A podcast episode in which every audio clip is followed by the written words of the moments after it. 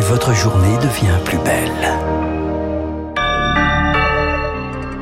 Il est 7h30, bon réveil et merci d'avoir choisi Radio Classique. Il exprime tout son soutien à la Corse et aux Corses. Emmanuel Macron a pris la parole hier soir depuis le fort de Brégançon dans le cadre d'une cellule interministérielle dédiée aux violentes intempéries qui ont frappé l'île hier matin.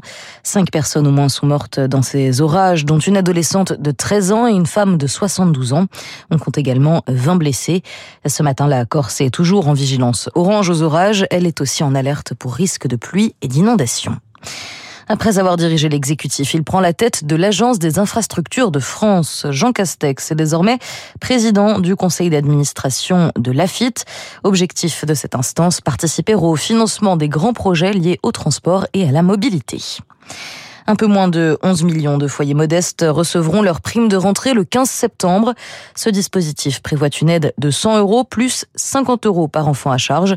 Sont éligibles les foyers qui bénéficient des minima sociaux. Cette aide a été prévue dans le cadre de la loi pouvoir d'achat adoptée cet été. Endommager la centrale de Zaporizhzhia serait un suicide. Ce sont les mots du secrétaire général de l'ONU, Antonio Gutiérrez, alors que le président turc Recep Tayyip Erdogan a dit de son côté craindre un nouveau Tchernobyl dans cette centrale nucléaire ukrainienne occupée par les Russes et ciblée par des frappes ces dernières semaines. Antonio Gutiérrez, en visite en Ukraine jusqu'à ce soir, a une nouvelle fois appelé à démilitariser la centrale. Pas d'enquête ouverte dans l'église contre le cardinal Marco Ouellet, faute d'éléments suffisants.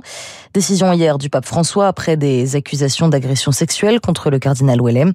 Une plaignante affirme avoir été victime d'attouchements qui auraient été commis entre 2008 et 2010 à l'époque où elle était stagiaire.